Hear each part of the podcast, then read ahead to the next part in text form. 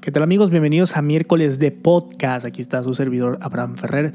Bienvenidos, si es tu primera vez, bienvenido. Estamos en la serie de la Biblia y estamos hablando de por qué se incluyeron ciertos libros en la Biblia o quién decidió qué incluir y quién no. Que, o sea, qué cosas incluir y qué no incluir en la Biblia. Eh, hoy es el episodio número 2. Si no has escuchado el episodio número 1, yo te invito a que vayas al número 1 para que puedas comprender este episodio. El, episodio hoy se llama Nuevo Testamento. Hoy vamos a hablar del Nuevo Testamento. El pasado hablamos sobre la canonicidad, ¿sí? lo que es un canon, el significado de un canon. Pero antes de empezar, me gustaría dejarte saber que si, o mejor dicho, decirte que si te gusta el episodio, si te está gustando esta miniserie, déjamelo saber por Instagram o por Telegram, ya que tenemos un grupo de Telegram donde envío siempre los episodios y contenido, un poquito más de contenido ahí By the way, si quieres ser parte, escríbeme igual eh, por Instagram y yo te mando el link. Pero, además que nada, eh, compártelo y déjame saber que te está gustando, compártelo. Y yo hago esto porque es importante que nos eduquemos y que aprendamos como cristianos a defender nuestra fe, a defender la Biblia. Yo mencionaba en el episodio pasado el por qué decidí hacerlo y es porque hay mucho hate en contra de Dios mucha gente que quiere desacreditar las escrituras y muchos cristianos hoy en día no saben cómo defender ciertos temas o ciertos aspectos. Ya hemos venido hablando en el podcast, si no lo has escuchado, escucha el de la Trinidad, el de la humanidad de Jesús y la divinidad de Jesús. Estos temas son súper buenos para que tú puedas defender tu fe, comprender tu fe, solidificar tu fe y también enseñar acerca de la fe. Pero bueno, vamos al punto. El factor básico para determinar o reconocer la canonicidad de un libro del Nuevo Testamento fue el de la inspiración divina y su criterio principal era que tuviera un carácter apostólico. Estos, estos, esta miniserie es para que tú anotes. Yo necesito que tú anotes los puntos claves. ¿sí? Recuerda, el factor básico para determinar o reconocer la canonicidad. Si no sabes qué es canonicidad, pues bueno, tienes que escuchar el episodio pasado. Pero para reconocer la canonicidad de un libro del Nuevo Testamento tenía que ser inspiración divina y el criterio principal para saber que era inspiración divina es que tuviera un carácter apostólico. Recuerda que los apóstoles tenían la autoridad de Cristo. Paréntesis, eso lo vimos también en la clase pasada. Efesios 2.20 dice la Biblia, edificados sobre el fundamento de los apóstoles y profetas, siendo, siendo perdón, la principal piedra del ángulo Jesucristo mismo. Efesios 2.20 nos reafirma que los apóstoles tenían la autoridad eh, dada por Cristo y que los apóstoles eh, son el fundamento ¿verdad? del Nuevo Testamento y el fundamento de la iglesia, de lo que es la iglesia hoy en día. Obvio, siendo la principal piedra angular Jesucristo mismo, pero los cimientos vienen siendo los apóstoles y los profetas. Por lo tanto, eh, la inspiración divina de los nuevos, del canon del Nuevo Testamento tenía que ser de carácter apostólico. Eh, la autoridad apostólica o aprobación apostólica era un criterio básico ¿sí? para determinar la divinidad de un libro y sobre todo la canonicidad de un libro del Nuevo Testamento. No precisamente tenía que ser escrito por un apóstol, escúchame bien, pero sí podía ser aprobado y supervisado por un apóstol. Tenemos libros en el Nuevo Testamento que nos fueron escritos por un apóstol, por ejemplo, el, libro de Lucas. Lucas era un doctor, discípulo de Pablo, y no era él, y entre otros, ¿verdad? Pero él no era un apóstol, pero fue supervisado por un apóstol. Eh, quote, voy a dar un quote aquí. Si se creía que un apóstol había escrito un libro en particular, ese escrito era aceptado y tratado como escritura. No hay duda de que todos los libros del Nuevo Testamento fueron aceptados en el canon porque la mayoría creía que habían sido escritos por apóstoles o bien por miembros de la comunidad apostólica. Lee MacDonald. Razones, te voy a dar cinco, perdón, seis razones por las cuales, eh, o razones para la recopilación, mejor dicho, del Nuevo Testamento. Número uno, eh, los libros tenían que ser proféticos, es decir, tenían que haber sido escritos por un profeta o por un apóstol. Punto número dos, las tenía que ver con las necesidades de la iglesia primitiva, es decir, los libros tenían que ser aplicables a la vida normal y común. Quote, la iglesia tenía que saber que los la iglesia tenía que saber qué libros venerar y aceptar como autoridad máxima. Norman Geisler y William Nix. Punto número 3. Eh, una de las razones por las cuales recopilaron el Nuevo Testamento también es por el surgimiento o fue por el surgimiento de los herejes. Mucha gente estaba enseñando falsos libros, falsas enseñanzas, eh, que estaban hablando de Dios de una forma incorrecta, de una, de una forma falsa, y eso tenía que ser detenido porque recuerda que en el reino de Dios o la palabra de Dios no es confusión y Dios no se contradice. Eso lo vimos también en la clase pasada o en el episodio pasado. Punto número 4. Circulación de los escritos espurios. ¿Qué son estos? ¿Qué son espurios? Bueno, los libros apócrifos que se estaban predicando y que no eran correctos. Los espurios son libros que no eran correctos, libros que eran falsos, libros que no tenían nada que ver con la canonicidad y que no hablaban de Dios, ni de los atributos de Dios, ni de Cristo de la forma correcta, ni de la forma que fue eh, escrita con, eh, eh, en los libros actuales del Nuevo Testamento o los libros canónicos, pues no eran libros que, que respetaran la, lo que hablamos, por ejemplo, la clase pasada de del carácter de Dios, del carácter de Cristo, el carácter de la iglesia, el carácter de los apóstoles. Entonces los libros espurios eran libros falsos que se estaban promocionando como si fueran libros canónicos o escrituras, pero eran realmente falsos y eran escritos por otras personas que ni siquiera tenían relación con Dios. Eh, punto número 5 de las razones por la recopilación del Nuevo Testamento fueron las misiones. Sí, misiones. Quote. El cristianismo se extendió rápidamente a otros países y se tenía que traducir a sus idiomas. Tuvieron que seleccionar o reconocer cuáles eran los libros que verdaderamente se iban a traducir. Norman Geisler y William Nix. Punto número 6. Por las razones de la recopilación, por la persecución.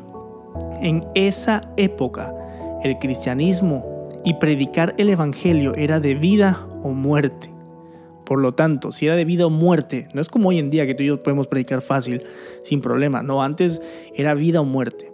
Y si era vida o muerte, la pregunta es, ¿quién iba a estar dispuesto o dispuesta a morir por un libro que no fuera sagrado? Yo no arriesgaría personalmente mi vida por hablar algo que es falso. Por lo tanto, eh, Lee McDonald nos da una frase, un quote aquí y dice, los cristianos, a fin de salvar cuantas obras sagradas fuera posible, entregaron los textos menos importantes que no se consideraban sagrados. Eh, igual te voy a dar una lista aquí de siete, siete personajes que reconocieron el Nuevo Testamento desde los primeros siglos, personajes que no precisamente son mencionados en la Biblia, bueno, mejor dicho, que no son mencionados en la Biblia. Número uno, Policarpo y sus contemporáneos, eso fue en el año 115. Algunos de aquí conocerán algunos nombres de los que mencionaré, sobre todo si te gusta la historia. Punto número 2, Justino Mártir. En el año 100 a 165 también reconoció los, los libros del Nuevo Testamento. Ireneo también. Como el punto número 3, como punto número 4, el fragmento maratoniano. ¿Qué es esto? ¿O qué fue el fragmento maratoniano? Fue una de las primeras listas de los libros del Nuevo Testamento confeccionada por la iglesia en Roma a finales del siglo II y ya se incluían estos libros. Punto número 5. Anastasio de Alejandría. Eh, eso fue en el año 367. Él también reconocía y, y citaba las Sagradas Escrituras y las aceptaba como como eso, escrituras sagradas. Punto número 6, eh, Jerónimo y Agustín, algunos conocerán de ellos, ellos igual reconocían esto. Y como punto número 7, los concilios de la iglesia. Aquí me gustaría hacer un, un, paréntesis o comentarte sobre los concilios de la iglesia. El concilio de Hipona, anótalo ahí. El concilio de Hipona, año 393 el concilio de Hipona, H-I-P-O-N-A, hizo una lista de los 27 libros del Nuevo Testamento. No confirió sobre ellos ninguna autoridad que antes no tuvieran, simplemente registró la canonicidad previamente establecida. El dictamen del Sínodo de Hipona fue promulgado nuevamente unos cuatro años más tarde por el Concilio III de Cartago. Eh, quiero que sepas que este concilio, los concilios precisamente son para, para establecer, ¿sí? Es como una junta que establece eh, normas en base a las Sagradas Escrituras. Y este concilio ya hizo había hecho ya una lista de los 27 libros actuales del Nuevo Testamento desde el año 393, 393. Y desde aquel entonces, préstame atención, ni los católicos, ni los protestantes, ni la iglesia ortodoxa, ortodoxa perdón, oriental han cuestionado seriamente los libros, eh, los 27 libros aceptados en el Nuevo Testamento. O sea, nadie ha cuestionado los libros del Nuevo Testamento, o mejor dicho, los 27 libros del Nuevo Testamento. Y aquí te mencioné que desde el año 115, desde Policarpo hasta el año 393, desde hasta el concilio que llevó al concilio de Hipona, ninguno de estos eh, hombres ha negado o ha contradicho los 27 libros aceptados por el Nuevo Testamento, ya que todos han reconocido que tienen carácter apostólico. Ahora, una pequeña breve clasificación del Nuevo Testamento. El Nuevo Testamento se clasifica en, en 1, 2, 3, 4 y 5 partes. Número 1, Evangelios. Los Evangelios están constituidos por Mateo, Marcos, Lucas y Juan. Número 2, por historia. La historia es solamente el libro de Hechos. Número 3, epístolas paulinas. ¿Cuáles son las epístolas paulinas? Son los romanos, eh, los corintios, gálatas, efesios, filipenses, eh, colosenses, los tesalonicenses, eh, los libros de Timoteo, hebreos, Tito y Filemón. también está punto número 4, las epístolas generales. ¿Cuáles son las epístolas generales? Bueno, son Santiago, primera y segunda de Pedro, primera, segunda y tercera de Juan, y por último Judas. Y profecía como último punto, que viene siendo el Apocalipsis. Em, y esa es la clasificación prácticamente del Nuevo Testamento en cómo ya están establecidos o clasificados los 27 libros, ya sigo esa clasificación. Ahora, ¿cuáles son los libros extraoficiales que se mencionaron o, por los cuales tuvieron que pelear eh, la autenticidad canónica contra los libros falsos que se estaban hablando, que se estaban eh, promocionando, o cuáles son los libros que los cristianos tuvieron que dejar, que no eran importantes o que no eran sagrados. Bueno, aquí te voy a mencionar algunos, son muchos, pero te voy a mencionar algunos que creo yo son importantes y te vas a dar cuenta que hay una cosita aquí que te va a dar curiosidad. Pero bueno, primero iniciamos por los libros pseudoepígrafos. Pseudoepígrafos. ¿Qué significa esto? Que un libro pseudoepígrafo es un libro publicado por una persona que afirma ser falsamente famoso. Aquí pues venían siendo los herejes, gente que decía que eran apóstoles o profetas, pero no eran ellos.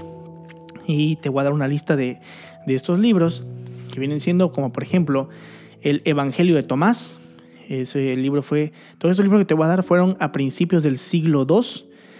Y, por ejemplo, el Evangelio de Tomás, el Evangelio de los Ebionitas, el Evangelio de Pedro, el Evangelio de los Hebreos, el Evangelio de los Egipcios, el Evangelio de Felipe y por último el Evangelio de Judas, que se fue a finales del siglo II. Todos estos libros, llamados Evangelios, no son canónicos y no son inspirados porque fueron falsamente escritos por personas, valga la redundancia, falsas.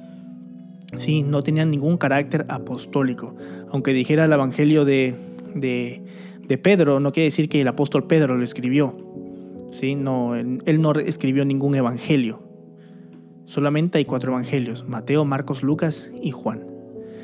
Otro ejemplo de libros extraoficiales o extracanónicos eh, son los, eh, los libros apócrifos del Nuevo Testamento. Em, podemos ver aquí, te voy a dar unos puntos de los libros eh, apócrifos del Nuevo Testamento. Punto número uno, la verdadera primera de Corintios. ¿sí? Digo verdadera porque usualmente la gente piensa que es no la primera, o sea, pensaban pues o decían que el primero Corintios no era el que está escrito ahora, sino que era otro, pero sin embargo no existe una pieza como, como tal de la verdadera primera de Corintios, o sea, la gente, eso era algo pues falso, sin embargo, pues Punto número dos, la homilia antigua, como, conocida como la segunda epístola de Clemente. Esto es un libro apócrifo, ¿sí?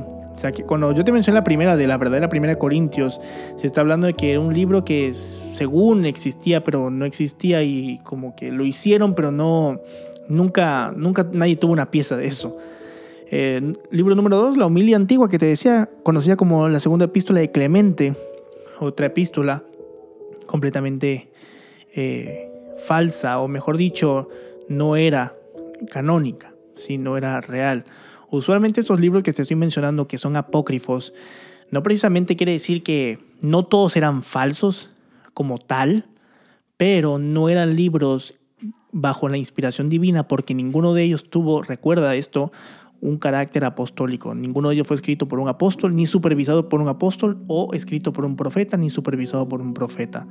Estos libros, más que nada, muchos de ellos hacían referencia a los libros canónicos y más que nada en la historia eh, se usan más que nada para como que confirmar o corroborar que habían citaciones desde hace muchos años a los libros sagrados actualmente. Eh, por ejemplo, también otro, otro libro apócrifo está el Apocalipsis de Pedro, aproximadamente en el año 150 después de Cristo. Eh, quisieron sacar el Apocalipsis de Pedro, que según era eso, pero no fue real. O sea, no es un libro eh, eh, canónico, no es, un, no es, un, libro inspirado por Dios. Luego también están los Hechos de Pablo y Tecla, también está la epístola de, de los Loadi, Loadicenses, se, se, se, dice, epístola de los Loadicenses. Eso fue probablemente en el siglo número 4 que sacaron esta epístola, sí, que según sabía, pero no, no, era, no es un libro eh, inspirado por Dios, es un libro apócrifo. Y también está el Evangelio según los hebreos, otro libro que pues no, no, era, no era real. Todos estos libros que te mencioné no eran, o mejor dicho, son apócrifos y no pertenecen a, la canonicidad. Prácticamente no, no vienen siendo canónicos no vienen siendo canónicos. Y presta la atención a los a la epístola de los loadini, loadicenses, mejor dicho. Te voy a explicar por qué, y aquí es algo curioso. Ahora, te voy a explicar por qué más adelante. ¿Por qué no son canónicos estos libros apócrifos que te mencioné? La verdadera primera de Corintios, la homilia antigua, el Apocalipsis de Pedro, los Hechos de Pablo y Tecla, la epístola de los loadicenses, el Evangelio según los Hebreos. ¿Por qué no son canónicos? Bueno, Norman Geisler y William Nix sintetizan los siguientes argumentos. Número uno, son cuatro. Número uno, ninguno de ellos gozó más que de una aceptación temporal o local. Ninguno de ellos gozó más que de una aceptación temporal o local. Número dos, la mayoría de ellos nunca logró más que un estado semicanónico. Solo aparecieron como apéndices de ciertos manuscritos o mencionados en tablas de contenido. Punto número 3. Ningún canon o concilio eclesiástico los incluyó como libros de las Sagradas Escrituras o como libros del Nuevo Testamento. Y punto número 4. La aceptación parcial lograda por algunos de estos libros, porque no fueron todos, sino de algunos, y dice aquí aceptación parcial, se atribuye al hecho de que se adjuntaron a referencias en libros canónicos, como por ejemplo la epístola, o mejor dicho, sí, la epístola de los loadicenses. De hecho, eh, se, menciona en Colosenses 4:16 y dice el apóstol Pablo, y te voy a leer esta curiosidad que a mí, a mí, me gustó mucho, es una curiosidad esto y dice, cuando esta carta haya sido leída entre vosotros, dice el apóstol Pablo, haced que también se lea en la iglesia de los loadicenses y que la de Loadicea la leáis también vosotros. Entonces, eran libros, como por ejemplo eh, la epístola de los loadicenses, que hacían mención o que se mencionaron en el, en el canon, pero no precisamente eran parte de la inspiración divina. O también por supuesta autoría apostólica, como por ejemplo aquí hay un libro que se llamaba Los Hechos de Pablo, que te lo mencioné, Los Hechos de Pablo y Tecla, que según era fueron, escritos por los apóstoles o el apóstol Pablo, pero sin embargo no, cuando descubrieron que no era así, pues no, no perteneció o nunca fue incluido en el canon por ningún concilio ni por la iglesia. Nadie los reconoció porque simplemente no eran parte de la inspiración divina. Una vez que todos estos asuntos se clarificaron, quedó poca duda de que los libros no eran canónicos y por lo tanto nadie peleó, nadie se quejó, porque simplemente reconocieron que los libros no eran inspiración divina, no tenían carácter apostólico, servían como una citación nada más, en, el caso de los apócrifos nada más, hablando de los apócrifos, no, no de los pseudoepígrafos, sino hablando de los apócrifos, pues no, no, solamente algunos sirvieron como citas, como citas, pues, pero nunca como sagradas escrituras. Y con los eh, pseudoepígrafos y otros libros que podemos leer, pues simplemente no tenían carácter apostólico. Y pues este es el episodio de la Biblia parte 2, el Nuevo Testamento. Espero que te haya gustado, espero que hayas comprendido.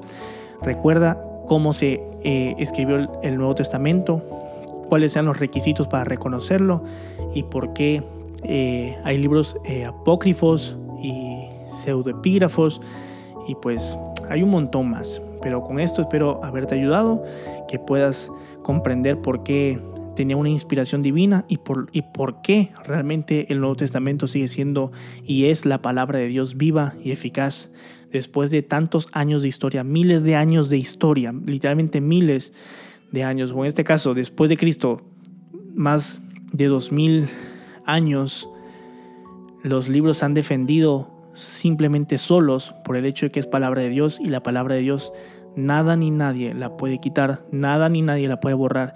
Y por más que quieran inventarse cosas, como lo pudimos ver aquí de ciertos libros y todo esto, nunca nadie va a poder quitar o añadirle a la palabra de Dios, porque lo que Dios ya habló ya fue hecho y ya es. Así que con esto confirmamos y, y aprendemos que el Nuevo Testamento es inspiración divina, palabra de Dios, y fue escrita por hombres de Dios. Así que Dios te bendiga, espero que te haya servido, espero igual que lo compartas, que le des share y que si te gustó, déjame un mensaje, déjame saber, mira, Abraham, me gustó, me encantó, si, tú vienes, si tienes alguna duda, con confianza escríbeme, que yo te respondo. Así que, bueno, Dios te bendiga y nos vemos la próxima semana.